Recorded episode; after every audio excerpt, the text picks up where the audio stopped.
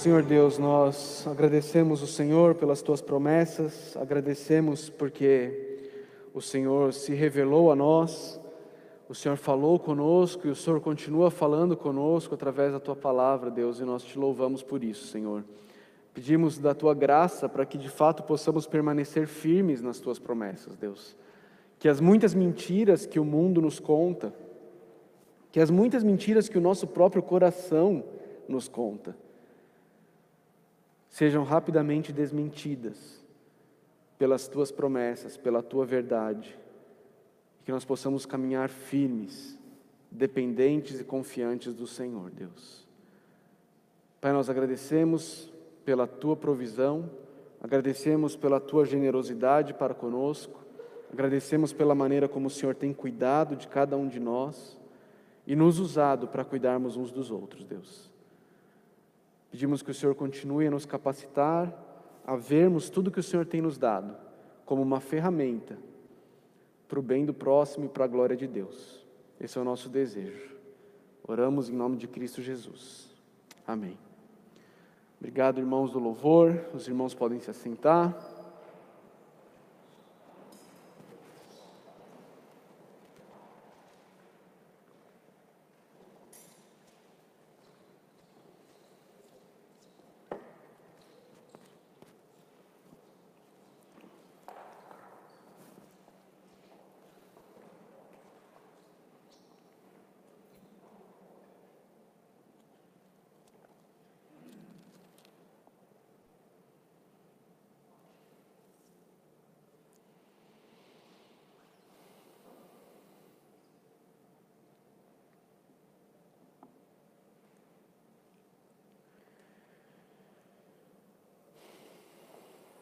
Você tem a sua Bíblia, eu quero te convidar a abri-la comigo na primeira carta de Paulo aos Tessalonicenses. Primeira carta de Paulo aos Tessalonicenses. Nós estamos estudando essa carta, como nós temos costume de fazer aqui na igreja, nós pegamos um livro da Bíblia e vamos caminhando por ele, um pedacinho de cada vez.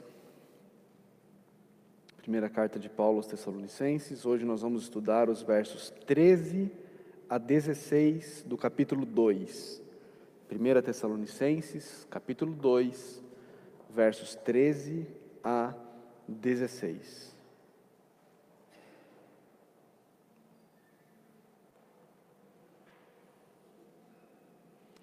Peço que você ouça com fé a leitura da palavra de Deus. Também agradecemos a Deus sem cessar o fato ao receberem de nossa parte a palavra de luz que estão na Judéia, vocês sofreram da parte dos seus próprios conterrâneos as mesmas coisas que, as, que aquelas igrejas sofreram da parte dos judeus, que mataram o Senhor Jesus e os profetas e também nos perseguiram. Eles desagradam a Deus e são hostis a todos, esforçando-se para nos impedir que falemos aos gentios e estes sejam salvos. Dessa forma, continuam acumulando seus pecados, sobre eles finalmente veio. Vamos orar, queridos. Pai de amor, nós estamos diante da tua palavra, Senhor, da tua bendita palavra. Nós queremos ouvir a tua voz, nós queremos ser ensinados pelo Senhor, queremos ser instruídos pelo Senhor, corrigidos pelo Senhor, encorajados pelo Senhor. Por isso nós suplicamos que o autor da tua palavra, o Santo Espírito haja de forma poderosa, milagrosa, verdadeira, sobrenatural nessa noite, Deus.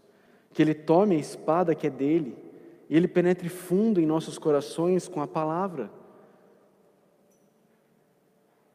Nos ajuda, Pai, nos corrige, não nos deixe entregues nós mesmos, nos encoraje, nos console, pelo poder do Teu Santo Espírito e ao som da Tua voz, Pai. É em nome de Cristo que nós oramos.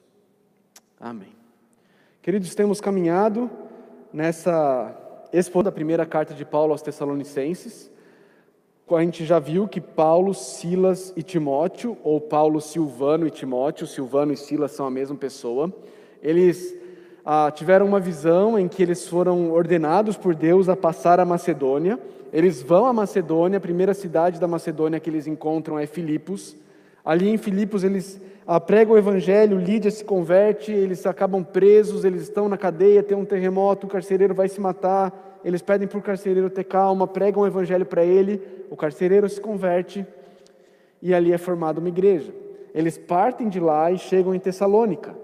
Lá em Tessalônica, o texto nos diz que eles vão às sinagogas, judeus se convertem, gentios tementes a Deus, gregos tementes a Deus também se convertem, ah, mulheres de alta posição na sociedade também se convertem, mas eles também são perseguidos. E então eles têm que sair correndo de Tessalônica, fogem de Tessalônica, eles vão para Bereia, ah, eles vão ah, e acabam chegando em Atenas e depois Corinto. Ah, Paulo deixa Timóteo e Silvano em Atenas e pede para que eles vão até Tessalônica e tragam notícias da igreja. Quando então Timóteo e Silvano voltam com notícias, boas notícias, o apóstolo Paulo escreve essa carta. Uma carta de gratidão a Deus, uma carta de instrução a uma igreja que está caminhando bem, que está caminhando bem. E aqui ele demonstra mais um motivo de gratidão ele continua e ele, ele, ele começa mais uma sessão de gratidão que nós poderíamos pensar que já tinha se encerrado no capítulo 1, onde ele agradece a Deus pela, pela fé, pelo amor, pela esperança da igreja em Tessalônica, mas aqui ele volta a agradecer a Deus. E é interessante, queridos, porque semana passada, se você estava aqui, você se lembra que o trecho que veio imediatamente antes desse trecho que nós estamos estudando, ou seja, 1 Tessalonicenses 2, de 1 a 12, Paulo está dando algumas características de um pastor, algumas características de um pregador, ah, que, de um pastor, de um pregador que é fiel a Deus, ok? Ele está passando essas, essas instruções, ele está falando sobre como eles se portaram quando eles estiveram lá em Tessalônica. E agora, a partir do verso 13, ele vai mostrar como é uma igreja saudável no que diz respeito à pregação da palavra de Deus. Preste atenção o que ele mostra. Ele diz assim no versículo 13: Também agradecemos a Deus sem cessar o fato de que, ao receberem de nossa parte a palavra de Deus, vocês aceitaram não como palavra de homem, veja bem, ela veio através de nós Fomos nós quem a pregamos, vocês a receberam de nossa parte, mas vocês não a receberam como se ela tivesse origem em nós. Vocês não a receberam como se ela, como se ela fosse palavra humana. Vocês não a receberam como se ela fosse algo humano. Não. Mas conforme ela verdadeiramente é, vocês a receberam como palavra de Deus. Queridos, Paulo passou os versos 1 a 12 falando como eles ah, se apresentaram em Tessalônica como homens de Deus, como mães que nutrem seus como pais que exortam, consolam, instruem. E agora ele está falando como a igreja se portou diante do ministério deles. E ele está dizendo, queridos, eu, eu só tenho a louvar a Deus. Eu só tenho a louvar a Deus porque quando nós pregamos a vocês a palavra de Deus, ela saiu de nossos lábios, mas vocês a reconheceram e a acataram, a receberam, a trouxeram para a vida de vocês, não como palavra de homens, mas como ela verdadeiramente é, como palavra de Deus. Como é que Paulo aferiu isso? Como é que Paulo mensurou esse recebimento, essa aceitação por parte dos Tessalonicenses? Bom, ele coloca aqui, dizendo que essa palavra, ela atua com eficácia em vocês, os que creem. Ele está dizendo, essa palavra que é de Deus, que saiu de nossas bocas, mas que ela, ela, é, ela é de Deus, ela é Deus falando com a igreja, ela age de forma eficiente naqueles que de fato creem.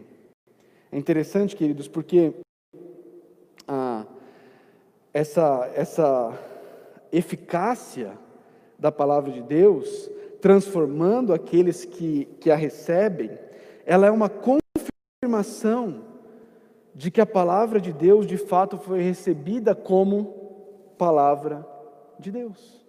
Aqueles que ouvem a palavra de Deus, mas a recebem como palavra de homem, eles não têm transformação em suas vidas. Não existe eficácia, não existe ação, não, não existe mudança, porque eles estão recebendo a palavra de Deus como sendo palavra de homem. Essa, essa atuação, essa eficácia, ela é, ela é presente na vida daqueles que creem, creem. É interessante que esse verbo crer na língua que foi escrito no original, ele está num tempo que é o tempo presente, que naquela língua traz a ideia de uma ação contínua, de algo que continua acontecendo. Paulo não está falando, olha, ela é eficaz na vida daqueles que creram no passado, completa, realizada, final. Ele está falando de algo que é contínuo. E queridos, não é assim a vida cristã? Não é um desafio de todo dia nós crermos na palavra de Deus. Ninguém acorda e diz assim: não, eu já criei ontem, então agora eu não preciso mais crer. O fato é que se eu e você intencionalmente não buscarmos fé e não buscarmos crer, nós acabamos deixando a palavra de Deus de lado. Nós acabamos deixando o fato de que o Criador do universo está se revelando a nós como uma coisa de, como algo de segunda importância, como algo menos importante. Um dia desses, uma irmã me perguntou, pastor, eu não, eu não tenho tido vontade de, de ler a palavra de Deus. O que, que eu faço? O que, que eu faço? E minha instrução para ela foi, irmã, continue lendo mesmo sem ter vontade. E olhe no texto o que o texto fala sobre quem é Deus. E então, medite no fato de que esse Deus desejou se comunicar com você através da palavra dele. Porque quanto mais você valorizar o remetente, mais você vai querer ler o que ele escreveu. Não é assim? Quando a gente recebia a cartinha da namorada, a gente queria ler. Quando você recebe aquele WhatsApp daquela pessoa que você valoriza, você quer ler, aquilo é importante. Você valoriza aquilo. Mas de pessoas que você não considera tão importantes assim, fica para segundo plano. Quanto mais maior a importância que eu e você dermos para Deus, entendermos quem Ele é, mais nós vamos valorizar a palavra dele nas nossas vidas. Esses irmãos em Tessalônica, eles receberam a pregação não como palavra de homem, mas como palavra de Deus. E isso era evidente porque a palavra estava transformando a vida deles. Como que Paulo viu isso? Versículo 14. Porque vocês, irmãos, se tornaram ou tornaram-se imitadores das igrejas de Deus em Cristo Jesus que estão na Judéia. Você se lembra lá acho que foi no capítulo 1, versículo 6, se eu não me engano. Isso. Paulo diz que a igreja havia se tornado, a igreja tessalônica havia se tornado imitador deles, de Paulo, de Silas e de Timóteo. E ele fala lá sobre sofrimento. E aqui, da mesma forma. Ele fala: olha, a palavra de Deus ela é, está sendo eficaz na vida de vocês, e prova disso é vocês se tornaram imitadores das, da igreja de Deus, a igreja dele, a igreja em Cristo Jesus, a igreja que só existe por causa de Cristo Jesus, que está na Judéia. Em que sentido vocês se tornaram imitadores da igreja da Judéia? No mesmo sentido que eles haviam se tornado imitadores de Paulo, de Silas e de Timóteo. Eles agora estavam sofrendo da parte dos, da parte dos seus próprios conterrâneos por obedecer a palavra de Deus. Paulo está dizendo: é evidente que vocês receberam a palavra de Deus como palavra de Deus, porque ela está transformando a vida de vocês a tal ponto que vocês estão sendo perseguidos por seus próprios conterrâneos. Queridos, cada vez mais, você querer viver para a glória de Deus vai causar estranheza no mundo em que. Porque você vai receber coisas no seu WhatsApp e você vai falar assim: Eu não quero que você me mande isso, por favor.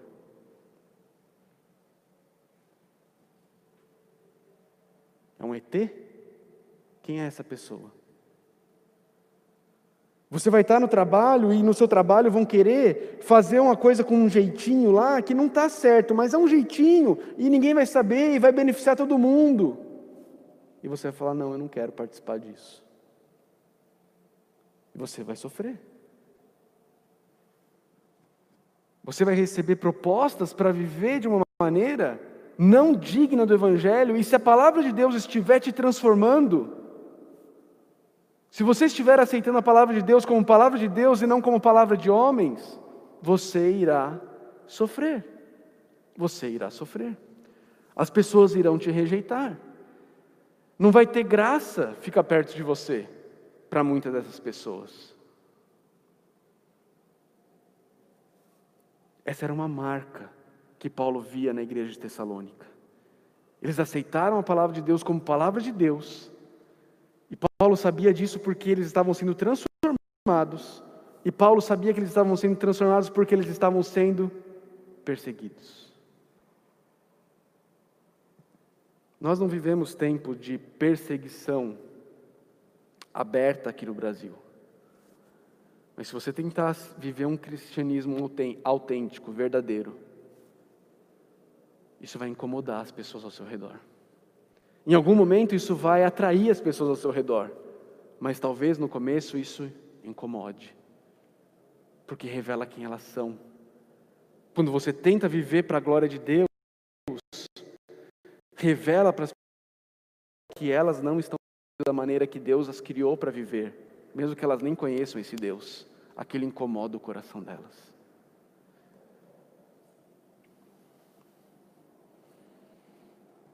Percebeu a, ligação? Percebeu a ligação? Eles receberam a palavra de Deus como palavra de Deus. Paulo sabia disso porque eles estavam sendo transformados. Paulo sabia que eles estavam sendo transformados porque eles estavam sendo perseguidos. É interessante que esse texto também nos traz esperança, né? Porque Paulo fala sobre a igreja sendo perseguida na Judéia. Mas quem é que perseguia a igreja na Judéia? No começo da história da igreja? O próprio apóstolo Paulo. O próprio apóstolo Paulo. Mas a esperança até para os perseguidores de que Cristo pode alcançá-los, pode transformá-los e pode usá-los na obra do ministério. Essa é a esperança do Evangelho. Essa é a esperança do Evangelho. Mas ele continua no verso 15 e 16, falando sobre o que os judeus fizeram. Eles mataram o Senhor Jesus, eles mataram os profetas, os perseguiu, perseguiram Paulo também.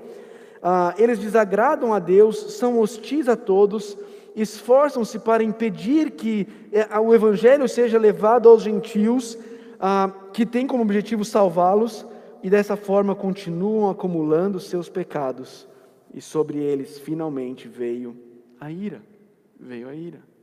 Mas mesmo sobre esses, Deus ainda tirou os seus. Graciosa e misericordiosamente Ele os salvou. Paulo, um deles. Para que Paulo pudesse ser vaso de honra nas mãos de Deus. Nas mãos de Deus. Queridos, o texto aqui, esses poucos versos, ele é bem autoexplicativo. E eu não quero gastar mais tempo explicando o texto. O que Paulo está nos instruindo aqui é sobre a importância de entendermos a pregação da palavra de Deus como sendo palavra de Deus. A importância de ouvirmos a voz de Deus através da pregação da palavra.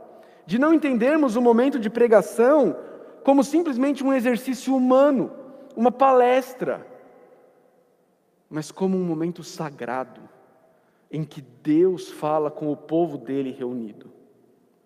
É disso que Paulo está falando aqui. E tendo isso em mente, eu queria trazer algumas implicações práticas para a nossa vida como igreja. À luz do que Paulo está dizendo, de que nós precisamos ouvir a palavra de Deus sendo pregada, não como palavra de homem, não como ideia de um pregador, mas como palavra de Deus. É óbvio que para isso, o pregador precisa pregar a palavra. Porque se ele subir aqui, abrir a palavra e usar a palavra como um trampolim para falar o que ele quer falar, aí não tem palavra de Deus, aí é só palavra de homem mesmo. Alguém já disse que muitas pregações são pregações do além, com N no final. A pessoa abre a Bíblia, a pessoa lê a Bíblia e a pessoa nunca mais volta para a Bíblia. É do além a pregação. Esse tipo de pregação não é palavra de Deus. Mas quando a palavra de Deus é fielmente exposta, claramente explicada e aplicada, nós precisamos vê-la como ela de fato é, como palavra de Deus para nós. Quero aplicar e depois eu quero pensar em alguns benefícios e algumas ideias práticas. Primeiro, aplicação. Queridos, uma igreja centrada no Evangelho é uma igreja que ouve a pregação fiel da palavra de Deus, como quem ouve o próprio Deus falando com ela. Você já teve a oportunidade de estar em um lugar onde uma autoridade governamental vai falar? Eu, quando eu era menino lá em Barbacena, lá em Atibaia, eu trabalhava na Câmara de Vereadores lá da minha cidade. E virou mexeu, iam autoridades importantes lá. Governador de São Paulo, Geraldo Alckmin, esteve lá algumas vezes. Senador Eduardo Suplicy esteve lá algumas vezes. E quando essas autoridades estavam presentes ali na Câmara de Vereadores e elas falavam, as pessoas ouviam. As pessoas ouviam, porque reconheciam aquelas pessoas como autoridades ali. Quem é Geraldo Alckmin? Quem é Eduardo Suplicy? Perto do nosso Deus. Quem são essas pessoas? Perto do Criador dos céus e da terra. E ainda assim, quantas e quantas vezes nós nos reunimos para ouvir o Criador falando e não damos atenção ao que ele tem a nos dizer. Queria apresentar alguns benefícios, quatro benefícios de ouvirmos com atenção Deus falando conosco por meio da pregação da palavra. E depois, três ideias práticas para crescermos nessa, nessa disciplina de ouvirmos Deus falando conosco. Esses benefícios, essas ideias práticas, elas, eu tirei eles de uma aula que eu dei, foi a primeira série de, de EBD que eu dei quando eu cheguei em Caldas Novas, em fevereiro de 2008 baseada num livretinho chamado O que é um membro de igreja saudável. E uma das marcas do membro de igreja saudável naquele livretinho é ouvir, ouvir com atenção a exposição da palavra de Deus. Alguns benefícios, queridos. Primeiro deles, quando eu e você aprendemos a ouvir com atenção a palavra de Deus, nós criamos fome pela palavra de Deus. A palavra de Deus, ela não gera saciedade. Pelo contrário, quanto mais eu e você ouvimos a palavra de Deus, mais fome nós temos pela palavra de Deus. Nós lemos mais cedo no Salmo 119, verso 103, que a palavra de Deus ela é como mel. Ela é como mel. Quando eu e você nós degustamos mel, nós saboreamos mel, nós degustamos algo delicioso e nós queremos mais daquilo. E o contrário também é verdadeiro. Quando eu e você paramos de nos alimentar, nós acabamos perdendo fome pela palavra de Deus. Está na moda agora aqueles reality shows de sobrevivência, né? Passa na televisão. E quando você assiste aqueles reality shows de sobrevivência, você vê o pessoal lá um, dois, três dias sem comer, e no início eles estão extremamente famintos. Mas depois de um tempo, parece que a fome passa. E qualquer coisinha que eles comem já os sacia. Queridos, assim é comigo e com você em relação à palavra de Deus. Quando eu e você não, não, não nos deliciamos com a pregação da palavra de Deus, nós começamos a ficar cheios dela. Nós não temos mais paladar para a palavra de Deus, porque nós a ouvimos como palavra de homem e não como palavra de Deus. Ouvir com atenção como palavra de Deus gera fome pela palavra de Deus. Segundo lugar, nos protege das heresias. Nos protege. No texto de 1 Tessalonicenses, nós vamos ver isso. Nós vamos ver uma igreja alimentada pela palavra que está protegida de cair em heresias. Mas se você quer um lugar claro onde Paulo fala isso, ele fala isso lá para Timóteo, quando ele diz: pregue a palavra, porque nos últimos dias as pessoas vão juntar mestres para elas mesmas, elas vão ter coceira no ouvido, e elas vão querer alguém que venha e faça cosquinha no ouvido delas. Quando eu e você ouvimos a palavra de Deus como autoridade na nossa vida, como Deus falando conosco, isso nos protege das heresias. Eu e você criamos o hábito e entendemos o Evangelho, entendemos a palavra. E então, quando a gente ouve algo que não está de acordo com a palavra, apesar de muitas vezes estar usando a palavra como base, aquilo já soa estranho no nosso ouvido. A gente fala assim: opa, opa, opa, tem alguma coisa estranha aqui. Esse cara aqui está querendo me pegar em alguma armadilha de heresia. E a gente foge. A gente foge. Já quando a gente não se alimenta da palavra, nós somos presas fáceis para lobos devoradores com toda sorte de maluquice e de heresia que existe por aí. E a gente ouve, a gente não é capaz de discernir, a gente acha lindo, porque usou, usou o nome Deus, usou o nome, usou a Bíblia, usou alguma referência da Bíblia, a gente fala, não, é de Deus. E muitas vezes está nos levando mais para o diabo do que para Deus. Terceiro benefício de ouvir a pregação da palavra de Deus como palavra de Deus é que isso promove união na igreja, queridos promove união na igreja. Quando cada um tem a sua própria ideia, quando cada um tem a sua própria doutrina, a sua própria teologia, a igreja está indo para todos os lados, cada um puxando para um canto, ao invés de andar unida na palavra, na doutrina. Me lembro de uma igreja onde eu fiz estágio de final de semana, quando eu era seminarista, e para mim aquela igreja parecia o livro de juízes. Cada um fazia o que achava certo aos seus próprios olhos você via alguns núcleos dentro da igreja, alguns núcleos com doutrinas e pensamentos bem distintos e bem diferentes dentro da mesma igreja. Eles não tinham unidade doutrinária. Eles não tinham unidade doutrinária. Por último, queridos, benefício, último benefício é que ouvir a palavra de Deus como palavra de Deus encoraja pastores fiéis. Hoje é dia do pastor.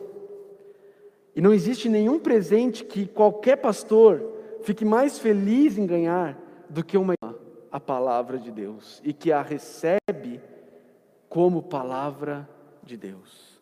Uma igreja que se delicia em ouvir a pregação da palavra de Deus, que é atenta à mensagem. E que a mensagem, como Paulo diz aqui na carta, essa mensagem ela atua com eficácia na vida dessa igreja. Porque ela recebeu a palavra de Deus como palavra de Deus. Tendo dito isso, gostaria de dar algumas sugestões práticas para a igreja com relação à pregação da palavra. Não para você pregar a palavra, mas para você se tornar um melhor ouvinte da pregação da palavra. Primeira dica, queridos, Prepare-se antes da pregação da palavra. O que, que isso significa? Isso significa pelo menos três coisas. Descanse antes de vir ouvir a pregação da palavra. O seu preparo para ouvir a pregação da palavra como palavra de Deus não começa no domingo às 18h30. Começa no sábado à noite, quando você decide ter uma boa noite de descanso. Começa no domingo de manhã, quando você se planeja no seu dia, para que quando você chegar às 19 horas aqui na igreja, você vai estar descansado para ouvir a palavra de Deus. Descanso é a primeira forma de se preparar. A segunda forma de se preparar é a leitura do texto. Aqui na igreja nós expomos o texto sequencialmente. Então, o que, que eu vou pregar semana que vem? Segundo, 1 Tessalonicenses 2, a partir do verso 17. A gente parou no 16 hoje, semana que vem vai começar no 17. Leia o texto antes, se prepare. Leia o texto e faça algumas perguntas para o texto já antes, como forma de preparação para ouvir a palavra de Deus sendo pregada. Prepare-se antes, descanse, leia o texto e vá ao banheiro e beba água antes do culto. Quando você vai ao cinema, o que, que você faz? Eu vou no banheiro, eu vou beber água antes. Por quê? Porque você não quer perder nada daquela porcaria que você vai assistir lá. E não estou dizendo que é ruim em termos de ah, é pecado, nada disso. Mas compara cinema com a palavra de Deus. É brincadeira, né? Como, como diz o John Piper, né? Entediante é avatar. A pregação da palavra de Deus nunca é entediante. É palavra de Deus, é Deus. A gente vai assistir um filme, a gente se prepara. A gente vai no banheiro, a gente bebe água, a gente pega a garrafinha de coca para ir tomando, para não ter que sair no meio do mas nós vamos ouvir a palavra de Deus e a gente não se prepara. Prepare-se antes para ouvir a palavra de Deus. Descanse, leia o texto, vá ao banheiro, beba água, para você estar preparado para ouvir a pregação da palavra de Deus. Segundo, ideias práticas. Foque durante. A maioria de nós hoje em dia usa a Bíblia no celular, não é? Não tem nada de errado nisso. Tem nada de errado em usar. Mas você quer uma dica? Desliga a internet do seu celular enquanto você está ouvindo a pregação da palavra de Deus. Porque vai aparecer um monte de notificaçãozinha enquanto você está vendo a pregação. E essas notificaçõezinhas vão querer te desviar do foco de Deus falando com você. Desliga. E use o celular sem internet durante a pregação da palavra de Deus. Gente, aqui são dicas, tá bom? O pastor não está falando que é pecado você ficar com a internet, nada disso, tá bom? São dicas práticas. Segunda dica prática sobre focar durante é engaje a sua mente na pregação da palavra de Deus. Algumas pessoas vão engajar a mente fazendo anotações. Outras pessoas vão engajar a mente fazendo desenhos. Outras pessoas vão engajar a mente apenas acompanhando atentamente o que está sendo dito. Lloyd Jones dizia que ele gostaria que todos os ouvintes das pregações dele iniciassem tomando nota, mas não conseguissem terminar anotando nada, de tão tomados que eles estariam pela palavra de Deus e pelo Deus da palavra. Foque durante, engaje a sua mente parte desse foco. Faça perguntas durante a mensagem. Foi, pastor, já está falando para levantar a mão? Não, não, não, não é isso. Faça perguntas aqui, ó. Enquanto você está ouvindo a pregação, faça perguntas na sua mente. O pastor está dizendo que isso, isso, isso, isso, dê cambalhotas de raciocínio daquilo que está sendo falado. Analise o texto, pergunte ao texto, procure as respostas no texto. Engaje a sua mente, faça perguntas, desligue a internet, foque durante a pregação. E a última ideia prática, relembre depois. Relembre depois. Como, pastor? Três maneiras como você pode relembrar depois. Converse com as pessoas depois do culto. sobre o que foi pregado. Converse com elas, orem juntos sobre o que foi pregado. Segunda ideia prática sobre relembrar depois, talvez os seus filhos estão ouvindo a mesma pregação. Chegue em casa ou vá no carro e pergunte para os seus filhos o que, que eles entenderam da pregação, que, que eles acharam. Conversem. Ah, não tenho filhos, o seu cônjuge, conversem. Conversem. A melhor maneira de vocês relembrarem é conversando. Talvez na segunda-feira, no café da manhã. E uma terceira dica sobre relembrar: escolha um verso. Talvez o verso que você entenda que agrupe para a ideia central do texto. Escreva esse verso e coloque em algum lugar onde você vai poder rever esse verso todos os dias durante a semana. Isso é uma maneira de você relembrar o que foi pregado no domingo. Prepare-se antes, foque durante, relembre depois. Queridos, toda vez em que a palavra de Deus é aberta e corretamente, fielmente pregada, Deus está falando conosco através da pregação da palavra. Que Ele nos ajude a aceitar, a receber a pregação da palavra como palavra de Deus e não como palavra de homens, porque é isso que vai transformar as nossas vidas e nos ajudar a estarmos dispostos a sofrer perseguição por vivermos a palavra de Deus em nossas vidas. Nós precisamos da mesma graça que transformou o apóstolo Paulo em perseguidor para perseguido, para podermos viver isso. Que o Senhor Jesus Cristo nos ajude. Vamos orar e nós vamos celebrar a ceia em seguida. Senhor Deus, nós damos graças ao Senhor pela tua bondade, damos graças ao Senhor pela tua misericórdia, porque o Senhor tem cuidado de nós, Deus, em meio a tempos tão difíceis, Pai. Pai, nos ajuda, Senhor, nos ajuda a vivermos para a tua glória, para o teu louvor, em meio a tanta confusão ao nosso redor.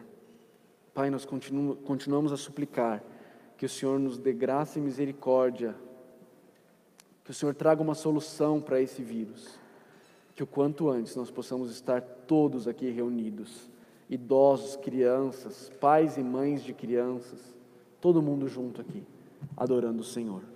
Que enquanto isso não acontece, nós continuemos apegados a Ti, satisfeitos em Ti e lutando por uma fé verdadeira a cada dia.